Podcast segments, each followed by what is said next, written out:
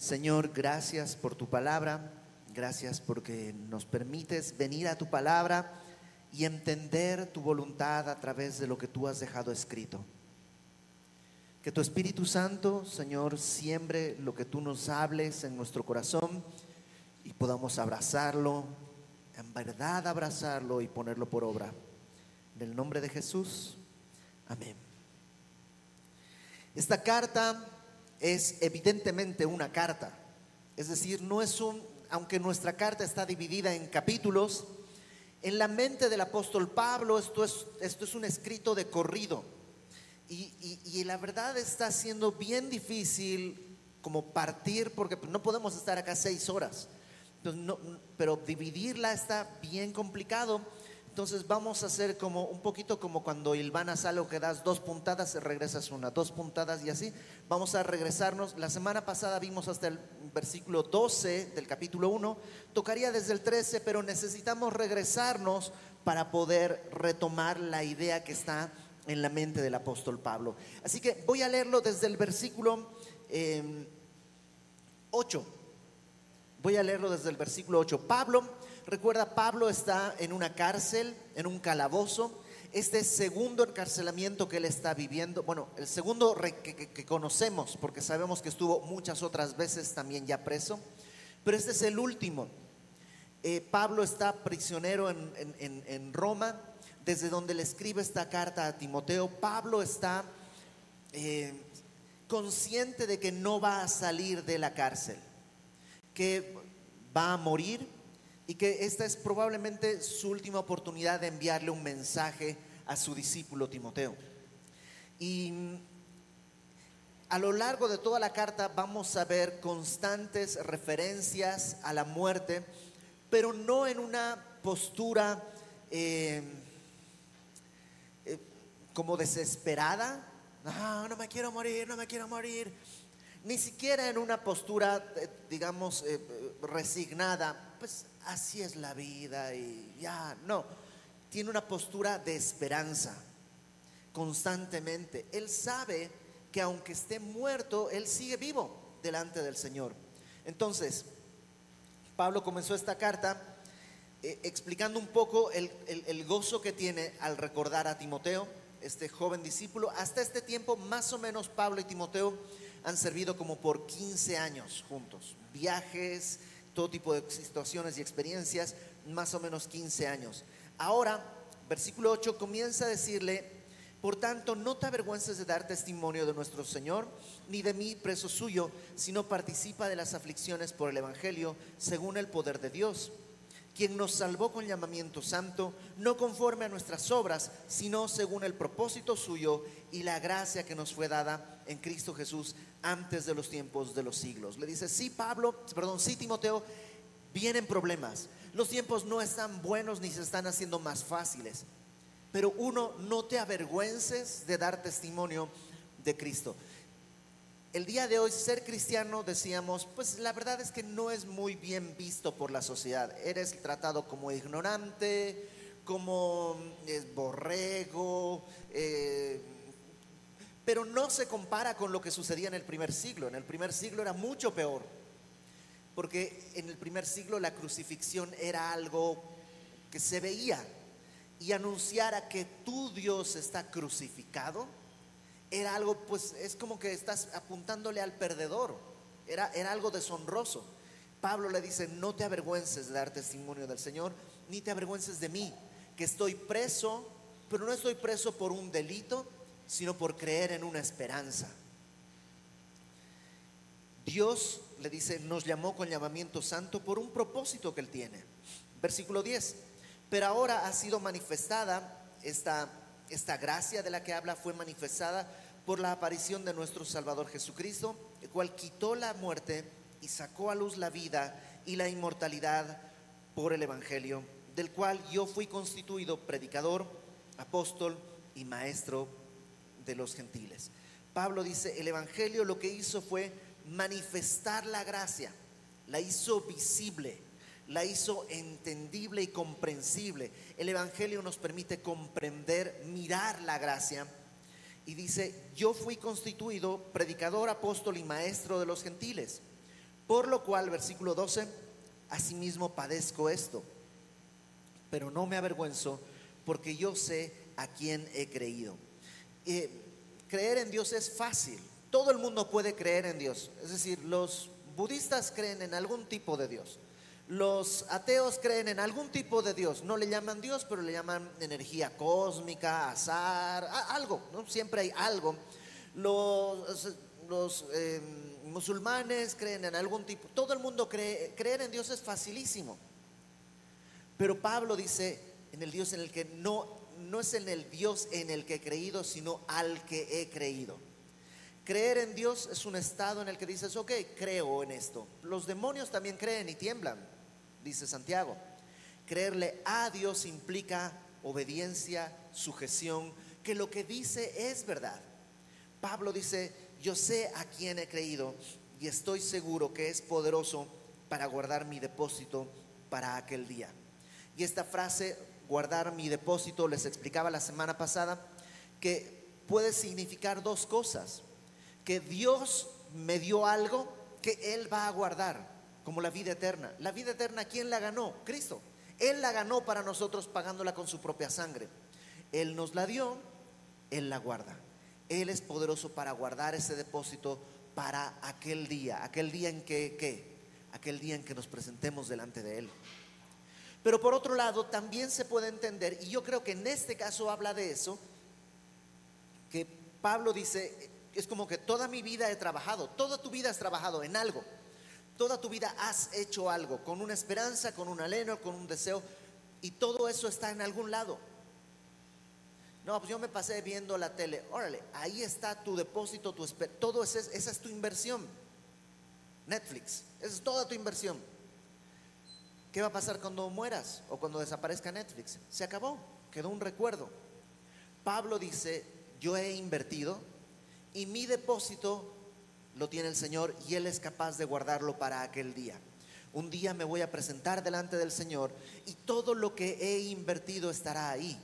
No se ha perdido nada, no se ha devaluado, no, ha perdido eh, su, dice el Señor Jesús, no hagas tesoros en la tierra, donde el tesoro, donde, donde el, el orín corrompe, donde los ladrones minan y hurtan, sino haz tesoros en el cielo. Un poco es más o menos lo que Pablo puede estar tratando de decir. Yo sé que Él es capaz de guardar mi depósito para aquel día. Y ahora sí, versículo 13. Porque esta idea de que, ok, entonces tengo que depositar, ¿cómo hago para depositar? No sé si tú eres disciplinado, pero no te llegan notificaciones por alguna cosa. Eh, pon, eh, deposita para ahorro voluntario para tu retiro. No sé si alguna vez te llegan esas como que, sí, a lo mejor en tu trabajo te descuentan para tu retiro, pero además tú ponle. No sé cuántos de nosotros deliberadamente buscamos ahorrar más, pero suele ser poco. Ahora, cuando hablamos de la vida eterna, uno se preguntaría, ¿cómo puedo poner para mi retiro? ¿Cómo puedo abonar para ese retiro? Bueno, Pablo le dice en el versículo 13, retén la forma de las sanas palabras que de mí oíste en la fe y amor que es en Cristo Jesús. Número uno, le dice Pablo a Timoteo, retén la forma de las sanas palabras que de mí oíste. Ah, la, la frase, la forma de las sanas palabras, la palabra forma es como esquema, como un bosquejo. Pablo no le está diciendo a Timoteo, repite como lorito todo lo que yo dije. No, no, no, porque tiene que guardar, las sanas palabras son palabras que sanan, palabras de sanidad, si tú quieres. Eso tú lo escuchaste de mí, yo lo prediqué, retén esa misma forma. No tienes que decir lo mismo que yo dije exactamente, pero tienes que mantener el esquema no te desvíes. El día de hoy hay muchos tipos de evangelio. ¿Cuál es el evangelio que Pablo predica? El que está en la Biblia. Y lo puedes predicar, hay, distintos estilos. Hay gente que es muy divertida, hay gente que es muy seca, hay gente que es muy, em, como muy alaraca, hay gente que es muy parca. Bueno, no importa, es el estilo, pero la forma tiene que ser la misma. Entonces mantén la forma de las sanas palabras que de mí oíste. Esto abre, yo creo, dos peligros en ambos extremos. Número uno, hay gente que yo conozco, pastores que te dicen, está mal que leas comentarios y escuches a otras prédicas, tú con tu Biblia, tú solito deberías. ¿Sabes qué? Creo que eso es despreciar la labor de otros hombres que han venido detrás de ti y que estoy seguro que son mucho más sabios que yo. Yo cuando leo un texto lo estudio, pero por supuesto que consulto qué es lo que dijo Spurgeon, qué dijo David Gusick, qué es lo que dijo mi pastor, qué es lo que dijo el pastor Alex, qué es lo, o sea, tengo un, un abanico de pastores que escucho qué es lo que dijeron para corroborar, a lo mejor mi forma de entenderlo está chueca. Yo quiero mantenerme en la forma correcta. Entonces, un peligro es querer decir, ser independiente. Yo solito en mi Biblia voy a estar y no sé qué. El otro peligro es justo lo contrario. Pastores que lo único que hacen es descargar un sermón de internet y decirlo tal cual. Ahí estás pasando información, pero no es, pero, vamos a leer más abajo lo que Pablo le dice que tiene que hacer no es solo un canal por el medio del cual fluye la información. Para eso pues les pongo el video de Alex acá. El pastor Alex, le pongo play y listo, todos bien edificados. Y yo me evito la chamba de estudiar.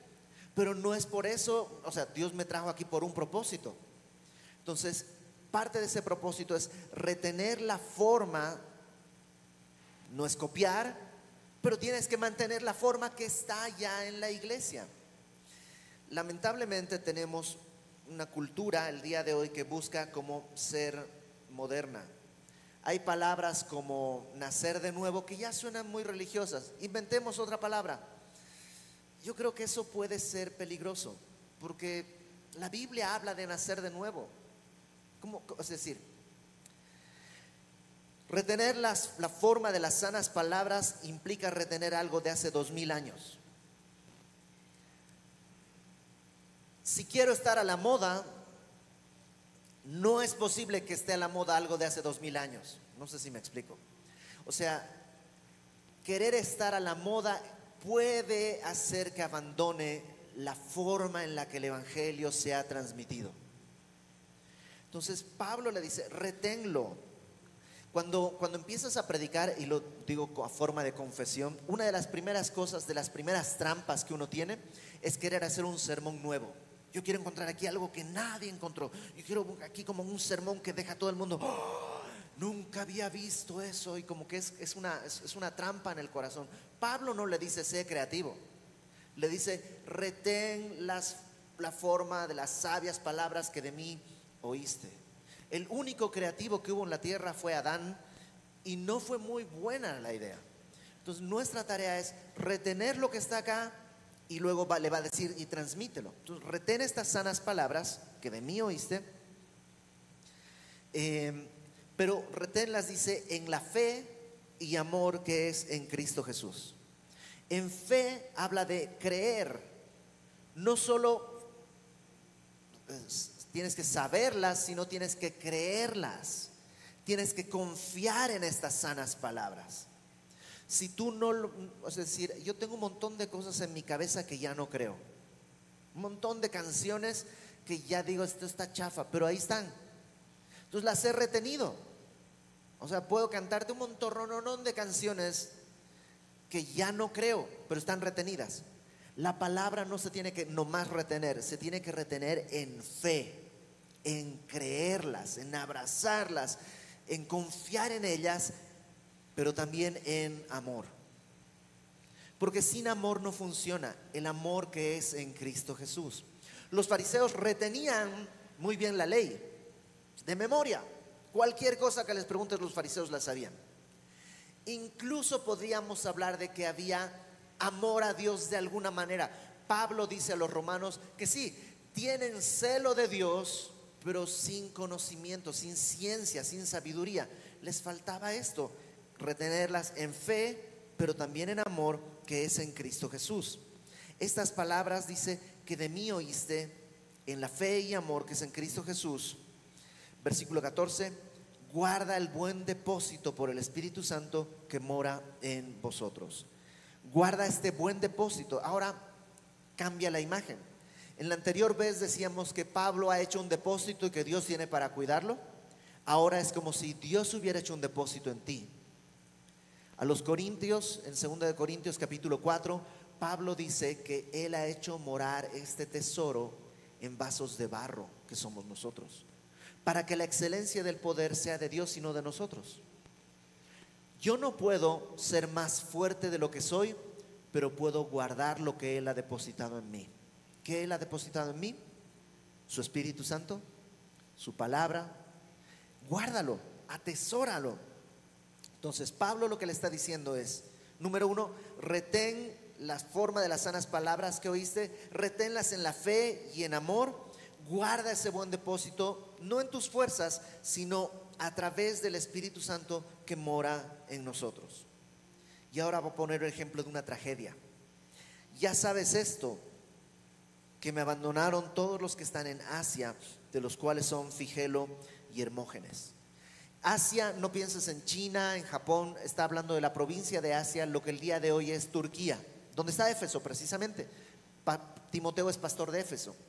Ahí dice, hay gente, Figelo y Hermógenes, que me han abandonado, tú ya lo sabes. ¿Qué pasó con ellos? No retuvieron las sanas palabras, no guardaron esas palabras en fe y en amor, sino que abandonaron. El problema no es abandonar a Pablo, el problema es que abandonando a Pablo están abrazando algo que no es el evangelio correcto. O sea, Pablo se va a morir y, no pasa nada. El problema es rechazar a Pablo con la enseñanza y la doctrina que él representa. Algunos piensan que cuando Pablo fue arrestado, se requerían testigos de que Pablo no es un hombre que pone en peligro el imperio romano, no está tratando de hacer una rebelión y algo así. Y probablemente eh, Figelo y Hermógenes dijeron, ok, ¿sabes qué? Es que si yo me presento a dar testimonio de que Pablo es inocente, ¿qué tal que me agarran a mí? ¿Te acuerdas que leímos que Pablo le dice a Timoteo, no te avergüences del Señor Jesucristo, ni te avergüences de mí? Figelo y Hermógenes se avergonzaron. No estuvieron ahí. ¿Te imaginas quedar registrado en la palabra de Dios como un traidor? Porque cielos y tierra van a pasar, pero la palabra de Dios permanece para siempre. Ahora, fíjate otro ejemplo. Verso 16. Tenga el Señor misericordia de la casa de Onesíforo, porque muchas veces me confortó y no se avergonzó de mis cadenas, sino que cuando estuvo en Roma me buscó solícitamente y me halló. O sea, a diferencia de Figelo y Hermógenes, Onesíforo no solo retuvo todo eso, sino que se fue a Roma a buscar. Pablo era un preso de muchos en una ciudad tan grande como Roma y estuvo cárcel por cárcel. Está aquí Pablo, está aquí Pablo. No le dio vergüenza de estar eh, eh, enlazado con un hombre que es considerado un criminal. Y lo buscó hasta que lo encontró y lo consoló. Dice, no se avergonzó de mis cadenas. Me buscó solícitamente. Ahora, verso 18. Concédale el Señor que haya misericordia cerca del Señor en aquel día. Y cuánto nos ayudó en Éfeso, tú lo sabes mejor. ¿Sabes qué pasa con Onesíforo? Todo lo que Pablo dice lo dice en pasado. Onesíforo me buscó, que él nos ayudó, todo está en pasado. Y hay un dato más. Dice en el versículo 16, eh, tenga el Señor misericordia de la casa de Onesíforo no dice que Dios tenga misericordia de Onesíforo, sino de su casa. Y esto hace creer a los eruditos dos cosas, dos alternativas. Número uno, podría ser que Onesíforo hubiera muerto. Y por eso dice Pablo, bueno, él vino, cuando estaba vivo, vino, me buscó y, y pues dio un buen testimonio. Que Dios tenga misericordia de su casa y de él que Dios tenga misericordia cerca del Señor en aquel día. O sea, que él esté cerca del Señor. Ya no está acá, pero que en el día en que estemos todos delante de Dios, Apocalipsis 4 y 5, léelo en tu casa, está el trono de Dios y delante del trono de Dios cuatro seres vivientes muy extraños y luego estamos todos los hombres y mujeres de todo pueblo, de toda tribu, de toda lengua, de toda nación, millones de millones de millones adorándole. Un gran dilema que yo tengo y que muchos más, pero yo tengo, es cómo nos vamos a organizar. ¿Quién, o sea, pues, claro, es el trono allá. Ahora piensa, millones de millones de millones de millones de millones. ¿Quién va a estar en primera o segunda fila? A lo mejor a mí me toca allá lejos, ¿no? Así como que allá está el trono. No, no, sé cómo va a hacer eso. Sé que Dios es justo, sé que nadie va a estar decepcionado, pero en mi mente no logro imaginar cómo vamos a, o sea, sí creo que en relación a mí, tengo amigos que dijeron, no, pues seguro que ellos van a estar adelante.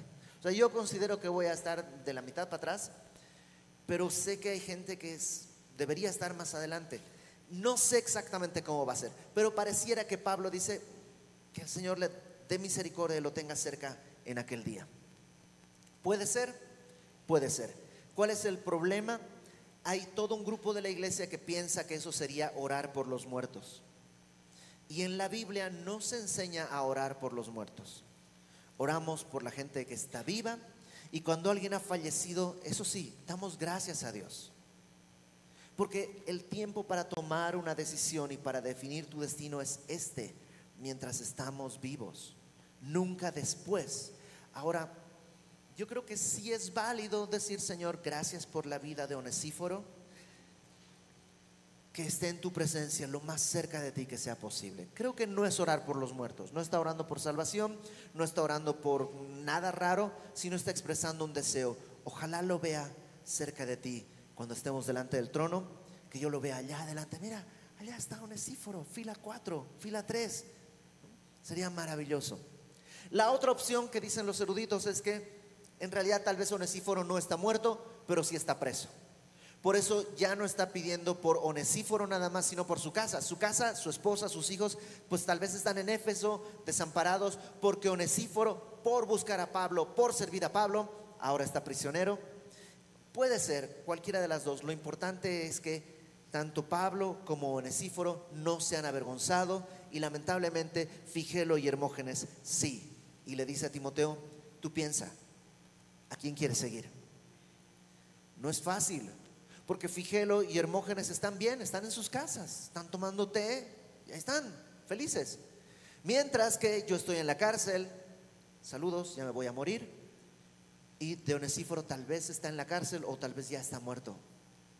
¿A quién vas a seguir? No es fácil, no es fácil. Por eso verso 2, digo verso 1 del capítulo 2 le dice, Tú pues, hijo mío, esfuérzate en la gracia. La, palabra esfuérzate suena raro porque es como que algo que él tiene que hacer, pero es más bien como sé fortalecido en la gracia.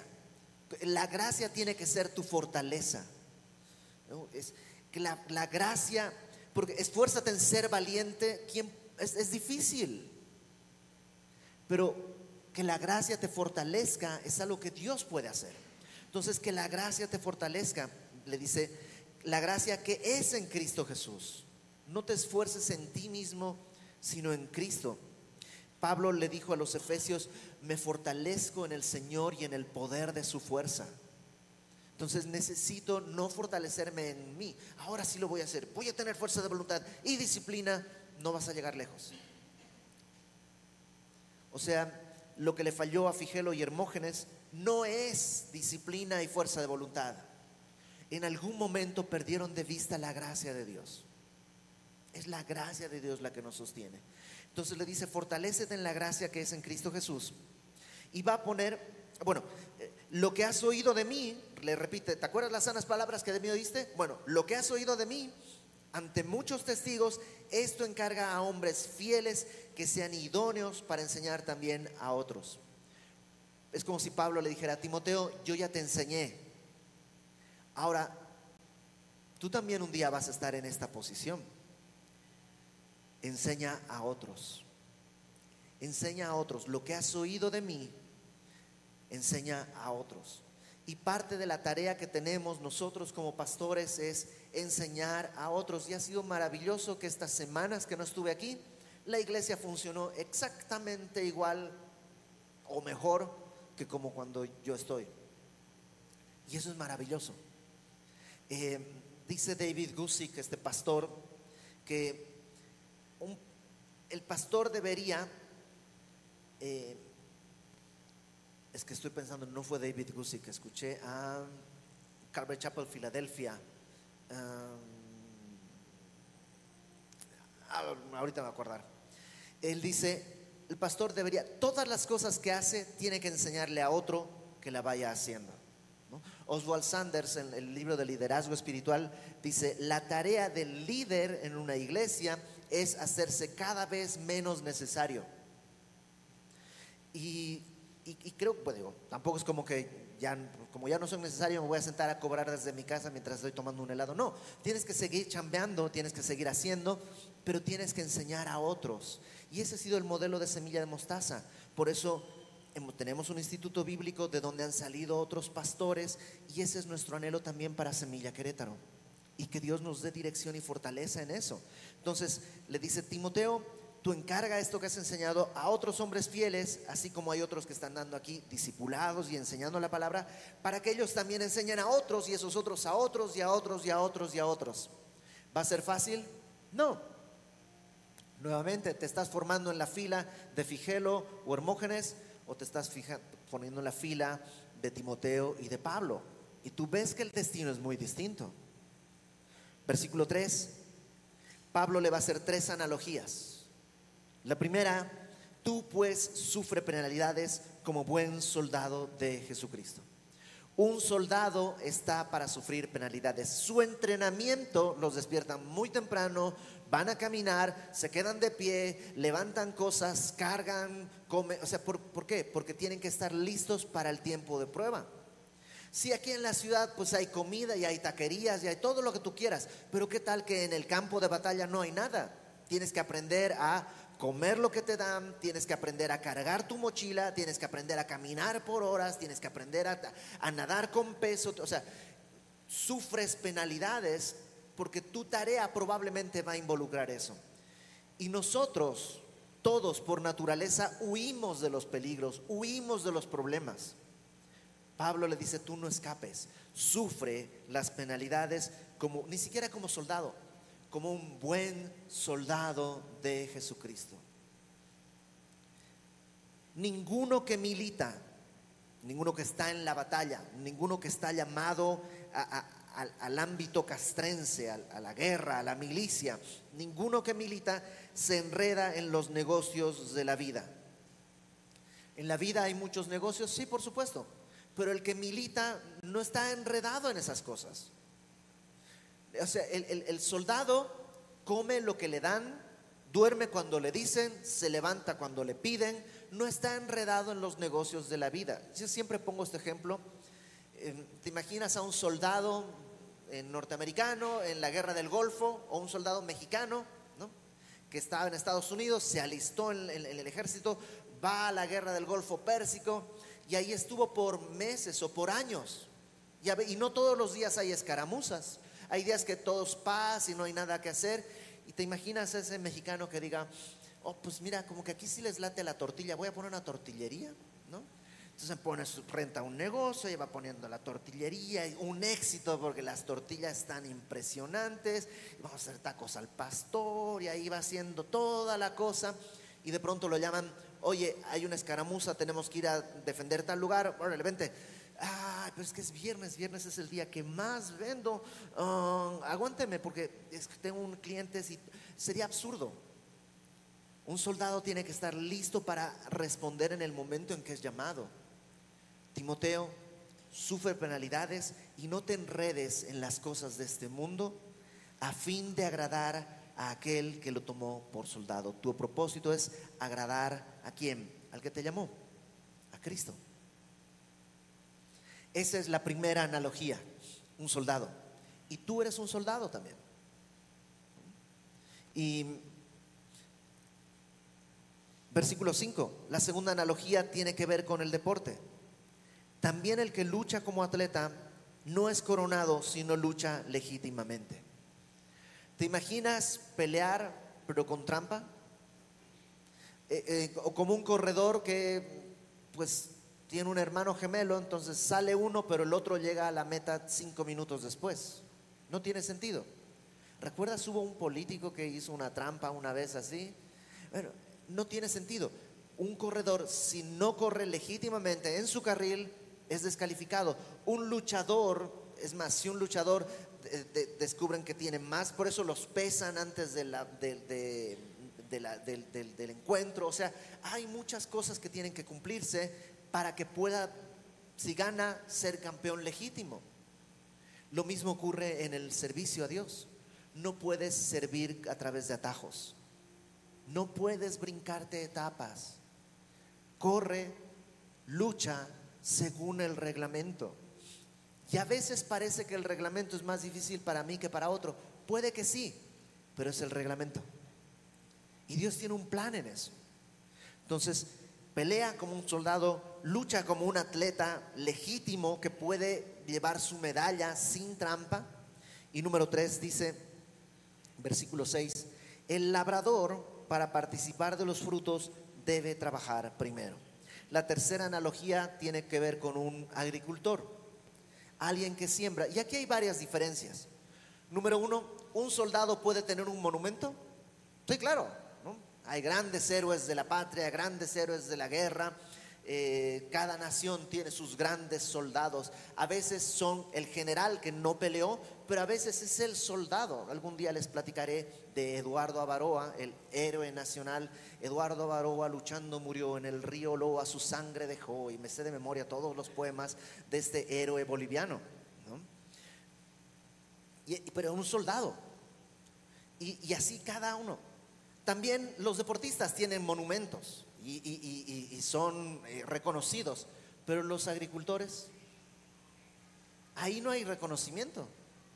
Nadie tiene como esta idea de monumento a la mejor cosecha de fresas. no, no hay. Entonces, también tienes, tienes que entender, no siempre va a haber un monumento, no siempre va a haber un reconocimiento, pero necesitas trabajar. Un labrador, dice, para participar de los frutos debe trabajar primero.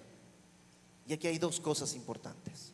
Número uno, tienes que chambear. No va a haber frutos si no trabajas. Timoteo, el hecho de que perseveres en la gracia no quiere decir siéntate a rascarte la panza, pues es de Dios.